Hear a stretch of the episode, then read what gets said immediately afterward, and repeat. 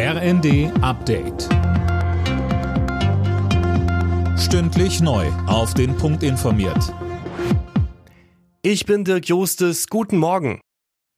Es gibt einen Durchbruch bei den Tarifverhandlungen für die Metall- und Elektroindustrie. Arbeitgeber und IG Metall haben sich in Baden-Württemberg auf einen Pilotabschluss geeinigt. Er soll im Kern auch bundesweit übernommen werden.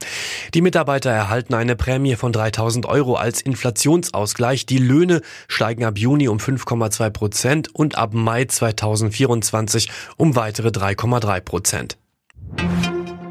Im ägyptischen Sharm el-Sheikh soll heute eigentlich die Weltklimakonferenz enden. Es ist aber gut möglich, dass die Beratungen länger dauern. Zahlreiche Fragen sind nämlich immer noch offen. In Sachen Ausgleichszahlungen für ärmere Länder, die unter dem Klimawandel leiden, hatte zuletzt aber immerhin die Europäische Union Zustimmung signalisiert. Außenministerin Annalena Baerbock im ZDF. Ich habe meine Koffer fürs ganze Wochenende gepackt. Äh, also heute Abend, das wäre dann doch sehr sportlich. Aber wir haben gestern Nacht einen, glaube ich, großen Schritt gemacht, weil wir gerade als Europäische Union deutlich gemacht haben, dass wir die Länder, die jetzt schon so unglaublich unter der Klimakrise leiden, dass wir diese Staaten unterstützen.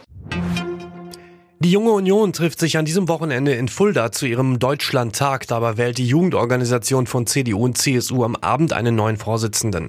Amtsinhaber Tillmann Kuban tritt nicht mehr an. Einziger Bewerber ist der Landeschef der NRWJU Johannes Winkel.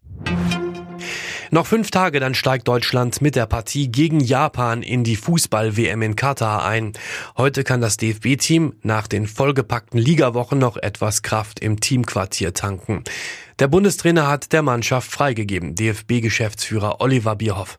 Die Spannung steigt dann langsam. Es ist natürlich auch notwendig aus dem Spielbetrieb heraus, dass man jetzt wirklich in dieses WM-Fieber kommt. Man bekriegt halt ein bisschen auch die WM-Plakate mit. Äh, man versteht, dass jetzt das große Turnier beginnt und deswegen wird die Spannung jetzt Richtung äh, ersten Spiel stetig steigern. Alle Nachrichten auf rnd.de